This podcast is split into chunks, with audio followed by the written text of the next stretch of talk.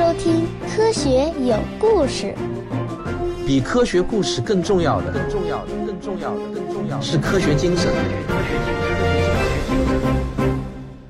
各位科学有故事的听友们，《太阳王》这个专辑结束了，但是很遗憾呢，我承诺的那出关于太阳的科幻广播剧还在创作中。截止到十一月十日的凌晨，我大概用了一周的时间，大约写了八千个字。整个故事大约进展到了百分之七十，没有大家想象的那么快。原因呢有二，第一个呢是我写小说，尤其是写广播剧本，要比写科普文章要慢得多了。写小说本来就比较难嘛。此外呢，今年的喜马拉雅幺二三的知识狂欢节，我也不会缺席。我和吴老师以及我的助理小编团队一起，将为青少年再次奉上两道科学大餐。现在距离新的付费节目的开播时间呢，还有一个月左右。我们和喜马拉雅的产品经理一起在打磨产品。当然，主观上我总是希望能够把产品做得越来越好的，但最终能不能获得成功，有时候呢也需要一点点的好运气了。但是我的免费节目也是不能断更的。在我自己原创的系列节目开播之前，我打算继续为大家讲解像《太阳王》这样有意思的科普书。最近这一两年呢，我几乎每个月都会收到不同出版社或者某位科普同行寄给我的新书。每次拿到新书，我总是会随手翻一下，条件允许的话，我也会拍个照片发到朋友圈或者微博，帮这本书做点小小的宣传。这也算是对赠书者的一点小感谢吧。我每天晚上上床后，总是先阅读一到两个小时，然后再闭上眼睛听节目，直到睡着。所以一年下来啊。我总是能大约泛读个二三十本新书吧。遇到特别有趣的书，我还会再精读。最近这两个月呢，我主要在看一个叫做“未读”的图书品牌出的书。他们每出一本科普新书，基本上呢都会寄给我一本。但我读书的速度总也赶不上他们出书的速度。这段时间让我觉得最有趣的一本书是未读出的一本国外引进的科普书，叫做《鱼什么都知道》。作者呢是美国的动物行为学家乔纳森·巴尔科姆。不知道大家有没有印象？有一个流传很广的说法，说鱼只有七秒钟的记忆。但看了这本书啊，我才知道这个传说呢就是扯淡。鱼跟我们人类一样，也是脊椎动物，但它们的种类却比陆地和天空中的所有脊椎动物种类都要多得多。大多数人对进化论都有一个误区，觉得水中的鱼类慢慢进化成了陆生动物。于是鱼类也就停止进化了。实际上啊，动物的演化从来就不是一根直线。在鱼类中的一只走上陆地后的三亿年中，水中的鱼类与陆地上的生物一样，也在不断的进化着。准确的说呢，是演化着。千百年来，我们都不知道鱼其实也有意识、有情感，能够交流，会使用工具，懂得合作，甚至还懂得讨好与欺骗。这些知识啊，对我来说都是非常新奇和有趣的。那我有点迫不及待的想把关于鱼的好玩事情都告诉你。当然，我给你讲这本书绝不是简单的给大家念书。如果我只会念念书中的原文的话，那么可能过不了几年啊，我就会被科大讯飞的机器人给淘汰了。我还是那个原则，我把这本书先嚼烂了再喂给你。好了，废话不多说，这就让我带着你去揭开水底深处的秘密吧。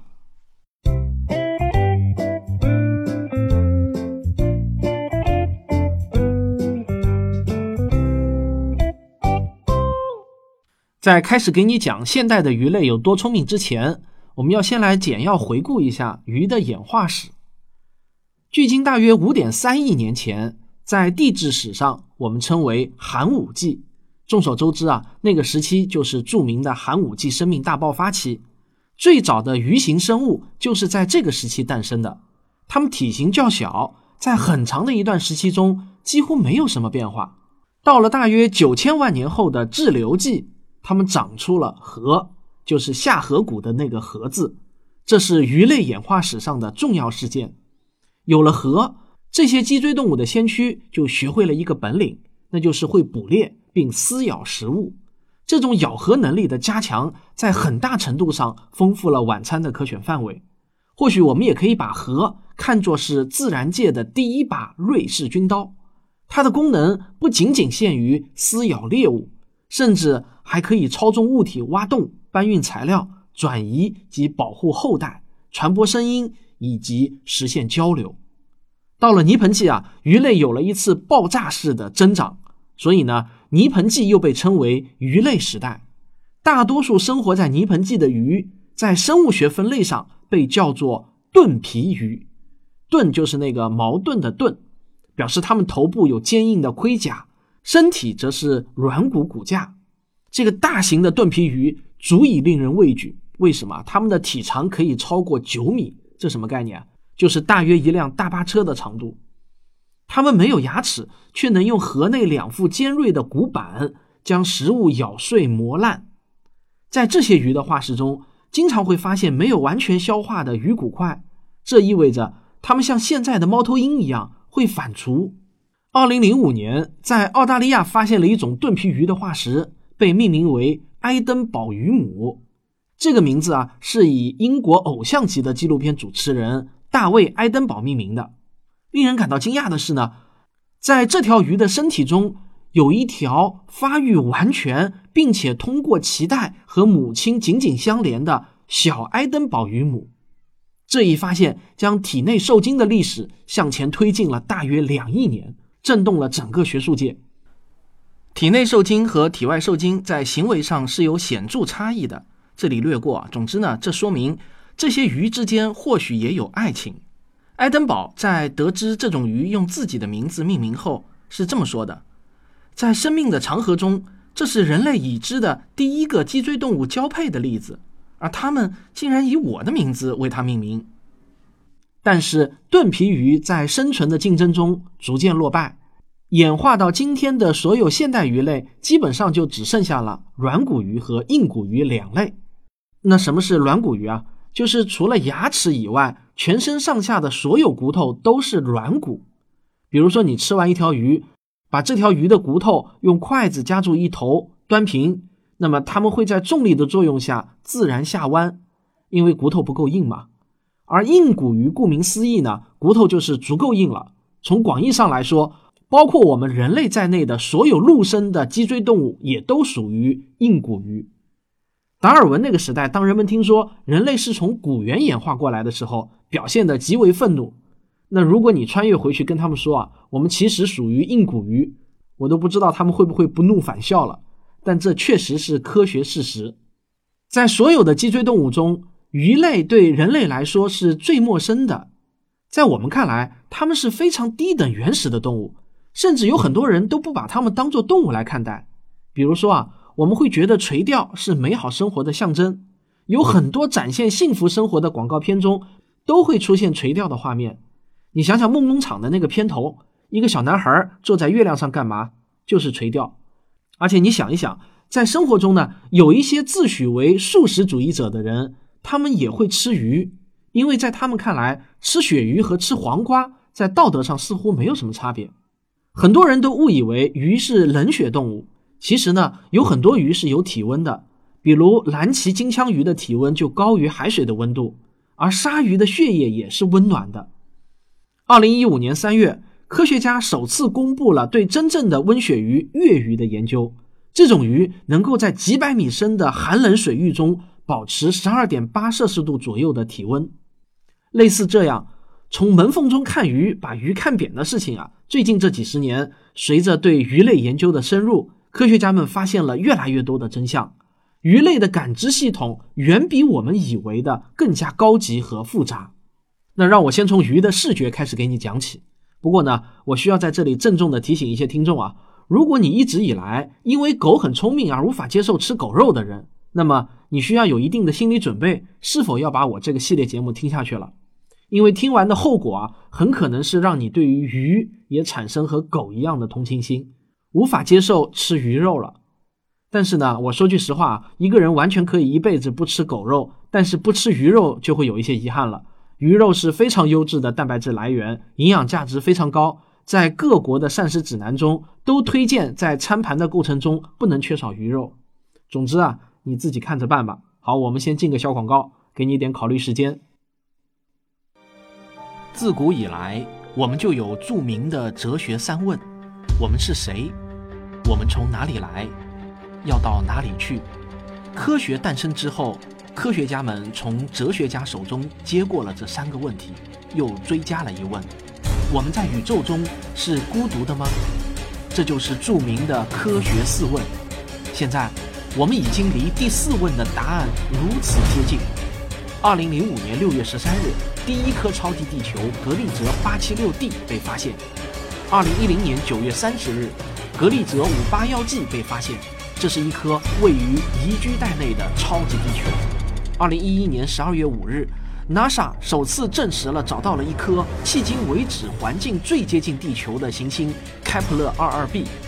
二零一七年八月，在距离地球仅有四点三光年的比邻星系又发现了一颗位于宜居带内的超级地球。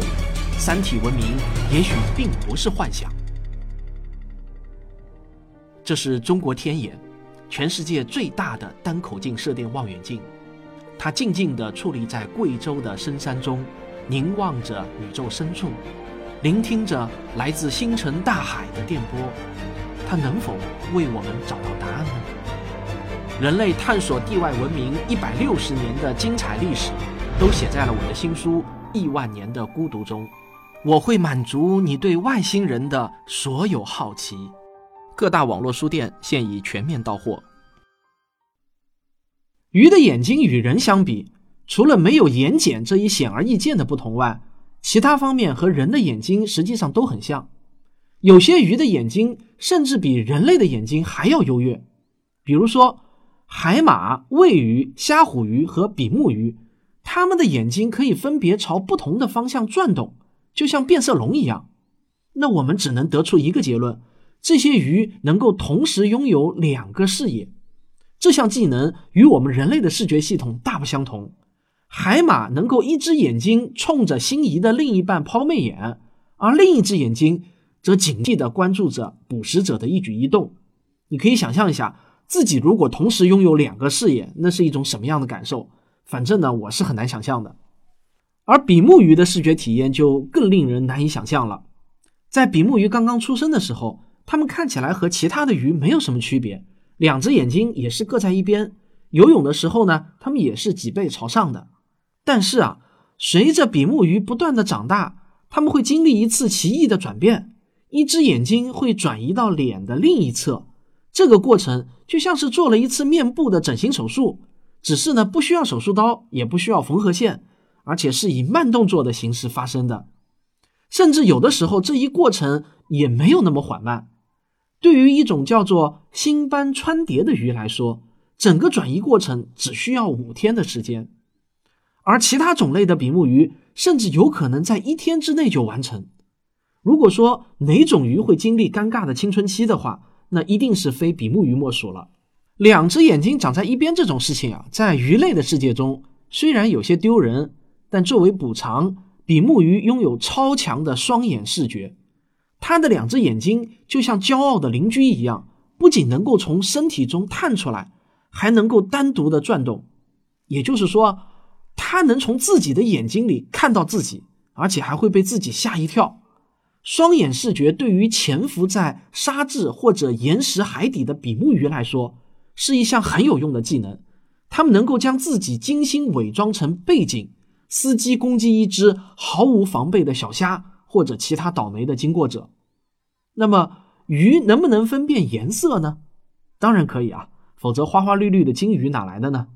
二零一四年，科学家在三亿年前的鲨鱼状的化石生物身上找到了视杆细胞和视锥细胞。前一种细胞呢，帮助生物分辨明暗，而后一种细胞则帮助生物分辨颜色。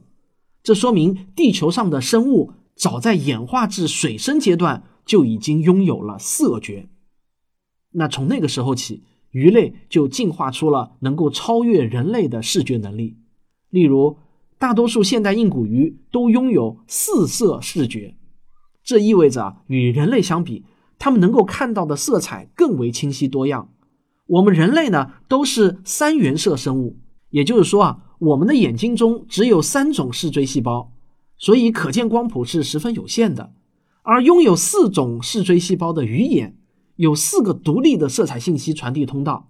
有些鱼类还能看到紫外线。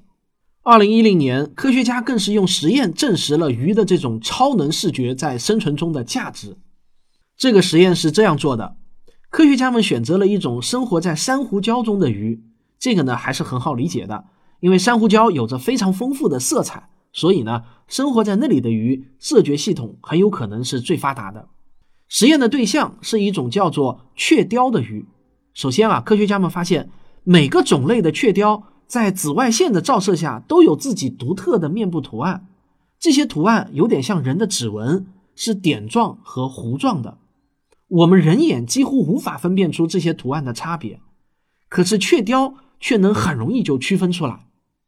在实验中，研究人员训练他们用嘴去触碰同类的照片，如果碰对了。就能得到食物奖励，雀雕很顺利地通过了考验。但是如果在照片前面放一个紫外线滤镜，把紫外线给过滤掉，那么雀鲷就傻眼了，通不过测试。有很多鱼生活在一百米以下的海底，那里是漆黑一片，因此呢，百分之九十生活在深海中的鱼都有发光器官，在黑暗中可以当手电筒来用。我相信很多人在动画片中都看到过那种啊，头上长出一个像灯笼一样的发光器官的鱼。大多数深海鱼发出的光都是蓝绿色的。为了让你对发光的鱼有一点直观的认识，我给你找了一段视频，是美国国家地理拍摄的，工作人员带着光源下水拍摄的鱼儿发出的生物荧光，非常的神奇。你可以到科学有故事的微信公号中回复关键词。鱼发光三个字就可以了。不过呢，大多数深海鱼只会间歇性的使用光束，这个呢倒不难理解，因为发光也是一把双刃剑，它可以帮助捕猎，但同时呢也会导致暴露位置被捕猎。不过令人惊讶的是，科学家们发现了一种有特殊本领的鱼，这种鱼发出的光别的鱼竟然看不见，只有它们自己能看见。也就是说。它有一把只有对自己可见的手电筒，这样一来，它就获得了极大的生存优势。它们能在深海中放心的观察猎物，而不用担心自己会被发现。这种鱼呢，叫做红灯鱼，会发出一种红光，这就好像红灯鱼个个都戴上了夜视镜，它们能看到别鱼，但是别鱼看不到它们。怎么样，牛吧？那在了解了鱼有些什么样的视觉能力后，接下去科学家们就想搞清楚。鱼类是否也能像人类一样感知它所看到的世界呢？他们有怎样的心理体验？和人类相比又有什么不同呢？你可能觉得啊，这是一个不可能完成的任务。就像惠子说的：“子非鱼，安知鱼之乐呢？”那么我们怎么可能了解鱼的心理体验呢？你还真不能小看科学家，他们还真想出了一个非常巧妙的办法来测试鱼的感知。这是什么办法呢？就是利用视错觉，那你知道什么是视错觉吗？可以点开本期文稿看一下图片，这是最常见的两张视错觉的图片。第一张叫做埃宾浩斯视错觉，另一张呢叫做缪勒莱尔视错觉。我想你一定见过这两张著名的视错觉图。在第一张图中，我们会把两个一样大的盘子看成不一样大，而第二张图呢，我们会把两根一样长的线看成是不一样长的线。为什么呢？试想一下，假如是一个机器人，他们是不会产生视错觉的，因为随便一计算就能得出结论。但人却会产生视错觉。我们对人类婴儿的研究表明，婴儿在刚出生的三到四个月中是没有视错觉的，但是五个月后，婴儿就会开始产生视错觉了。这说明啊，我们之所以产生视错觉，是因为我们看到图像后会有联想。会有过去的经验影响我们的判断，所以呢，如果我们能设法知道一条鱼是否会产生视错觉，就能判断这条鱼有没有感知世界的能力了。如果它对视错觉的图片毫无察觉，那么说明它们就像机器人或者刚出生的婴儿一样，它们观察世界是无意识的，只是一种机械式的神经反应。但如果它们也会遇到视错觉，则意味着鱼和我们人类一样。也拥有类似的感知体验。动物行为学家们对很多动物都做过类似的实验，他们发现很多动物都会有视错觉。那么鱼会不会受到类似视错觉的影响呢？实验的结果是啊，会。研究人员训练了一只江鱼，学会拍打较大的盘子来获得食物奖励。当他学会之后呢，研究人员呢就设计出了一个埃宾浩斯视错觉，结果呢成功的将这条江鱼骗得不要不要的。更加有意思的实验还在后面，鱼不但有视错觉，还能脑补图像，这个能力呢又更高级了。为了说明这一点啊，你可以先点开文稿看一张图片，这张图呢叫卡尼萨三角和卡尼萨正方形。你第一眼看过去啊，是不是能够看到一个纯白色的三角形和正方形呢？但是你再仔细的看一下的话，你就会发现它们其实并不存在，完全是你脑补出来的。研究人员先是训练鲸鱼区分出白色背景上的黑色三角形和黑色正方形，比如说啊，触碰三角形就有奖励。然后呢，研究人员就给鲸鱼展示卡尼萨三角形和正方形，结果啊。鲸鱼也顺利的区分出了三角形和正方形，这就明确证明鲸鱼也能够脑补图像。说实话，这些实验让我感到太惊讶了。鱼真的比我原以为的要聪明得多。我甚至怀疑啊，猫有没有这个本事？但这本书的作者又说了，实际上呢，我们只要用心观察一下鱼类的世界，上面那些实验结果就一点都不奇怪了。比如说，捕猎者喜欢攻击猎物的头部。而头部最重要的标志之一就是眼睛，所以呢，有许多鱼进化出了极具欺骗性的眼状斑点，这是为了误导其他鱼认错自己的头部。另外一种增强迷惑性的方法就是让鱼尾变成鱼头的模样，比如说有一种冬鱼的身体后半部分就和鹰嘴鱼的头部长得很像。鱼的这些千变万化的色彩和形状，各种各样的欺骗手段。就足以说明鱼是一种高度复杂的生物，它们的世界远比我们想象的更加丰富多彩。好了，今天这期节目啊，我们只不过才刚刚开了个头，鱼儿的世界你真的不懂。科学有故事，咱们下期继续讲鱼。别忘了本期节目还有一个配套视频，为了让你对发光的鱼有一点直观的认知。我给你找了一段视频，是美国国家地理拍摄的，工作人员带着光源下水拍摄的鱼儿发出的生物荧光，非常的神奇。你可以到“科学有故事”的微信公号中回复关键词“鱼发光”三个字即可。